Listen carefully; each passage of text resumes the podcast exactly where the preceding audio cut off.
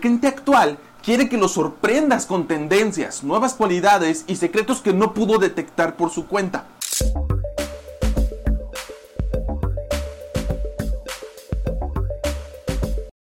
En la actualidad, el camino hacia la compra por parte de los clientes se ha enredado. Los canales de compra del cliente no son dos universos que operen por separado, sino todo lo contrario, conviven y operan intercaladamente. En un estudio de compras omnicanal de la consultora Kearney, publicado en el 2013, se revelan 30 diferentes maneras de intercalar los momentos digitales con los presenciales y se detectaron las etapas que los compradores atravesaban, comenzando con la investigación, seguido por la prueba, la compra, la recogida o entrega y la experiencia postventa. Las preferencias de los canales en cada etapa del proceso varían, siendo en ese entonces aún la tienda física el lugar donde preferían pasar el tiempo durante el proceso de compra con un 61%. Ahora, hay un dato interesante al que en ese tiempo no se le dio la debida importancia y hoy en día es clave. El 65% de las ventas se iniciaron digital first, o sea, la etapa de investigación en el 65% de las veces siempre comenzó con el cliente realizando una búsqueda del producto en línea. Ahí está el asunto para entender las ventas actuales. El origen de las ventas en la era moderna se da en línea. Ahora, sabiendo esto, podemos entender por qué tantas tiendas físicas están fracasando hoy en día. Y es que ellos no han entendido que necesitan tener una estrategia de presencia online que detone el proceso de compra para sus clientes. Debido a esto, se da uno de los fenómenos más sorprendentes de las ventas hoy en día. Según Patrick Mice, en su libro Disruptive Selling, el 75% de los prospectos revisan toda la información disponible antes de pensar en contactar a un vendedor. Internet facilita la comparación de tiendas y productos. Es muy tonto pensar que tus clientes no lo han hecho. Ese es uno de los errores más grandes que cometen los negocios hoy en día. Asumir que tus clientes no han hecho su tarea. ¿Eso es bueno o es malo? A simple vista podría verse como algo en contra para el vendedor, puesto que, según el estudio del 2012 del Harvard Business Review, cuando el cliente cruza la puerta de tu negocio, ha avanzado hasta un 60% en su proceso de compra, por lo que nos queda poco margen para actuar y cerrar la venta. La buena noticia de esto es que cuando un cliente se para en tu negocio, es mucho más probable que tenga una conversación seria contigo sobre la compra. El nuevo cliente vive en un mundo 24/7 y siempre está conectado. Por eso la velocidad de respuesta toma un papel crucial en la era digital, porque de lo contrario pierde su atención. Ahora, la mala noticia es esta. Tienen información, mucha información.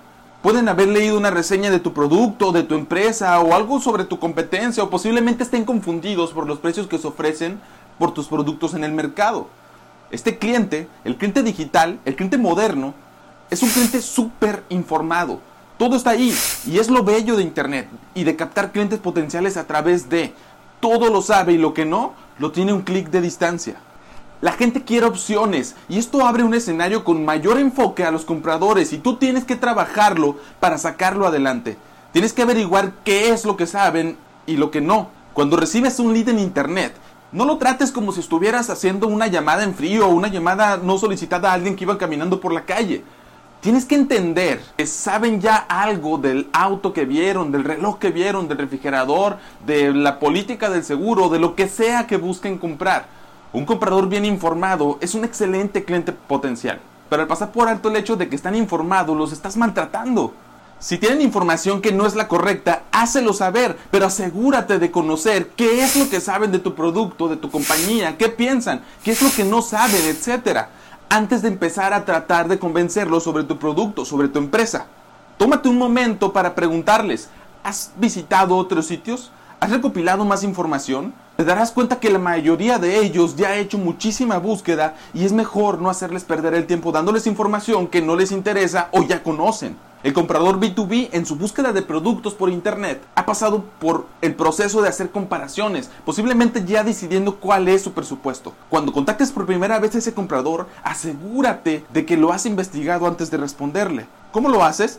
Es muy fácil. Tienes que hacer lo mismo que hacen ellos para encontrarte. Busca sus nombres, busca sus empresas, busca otras personas que negocien con ellos. Todo está en Internet. Ahora, todo este rollo es para decirte que una vez que entras en contacto con él, no debes asumir que el cliente no ha hecho su tarea. Si eres consciente de que ya investigó, ¿por qué hacerlo perder el tiempo hablándole de características y beneficios generales de tu producto? El cliente a estas alturas ya conoce y sabe todo sobre tu producto base y se acerca a ti como vendedor con la esperanza de que le hables de ciertos detalles sorprendentes que él no haya encontrado en su investigación. O sea, el cliente actual quiere que lo sorprendas con tendencias, nuevas cualidades y secretos que no pudo detectar por su cuenta. Aquí entra el valor añadido a la ecuación. Carlos Muñoz en su libro de Halcones de Venta aborda el tema de una manera muy completa y nos dice que nos enfoquemos en que todo lo que digamos en los canales de comunicación sea solamente valores añadidos. Comunicar lo esperado por el cliente, las características y beneficios base, es desperdiciar recursos de la compañía y la moneda más valiosa que existe hoy en día, la atención. Empieza entonces tus presentaciones de venta de fuera hacia adentro. Desde lo sorprendente, lo que destaca, lo que engancha y va llevando al cliente poco a poco a donde están las características y beneficios base.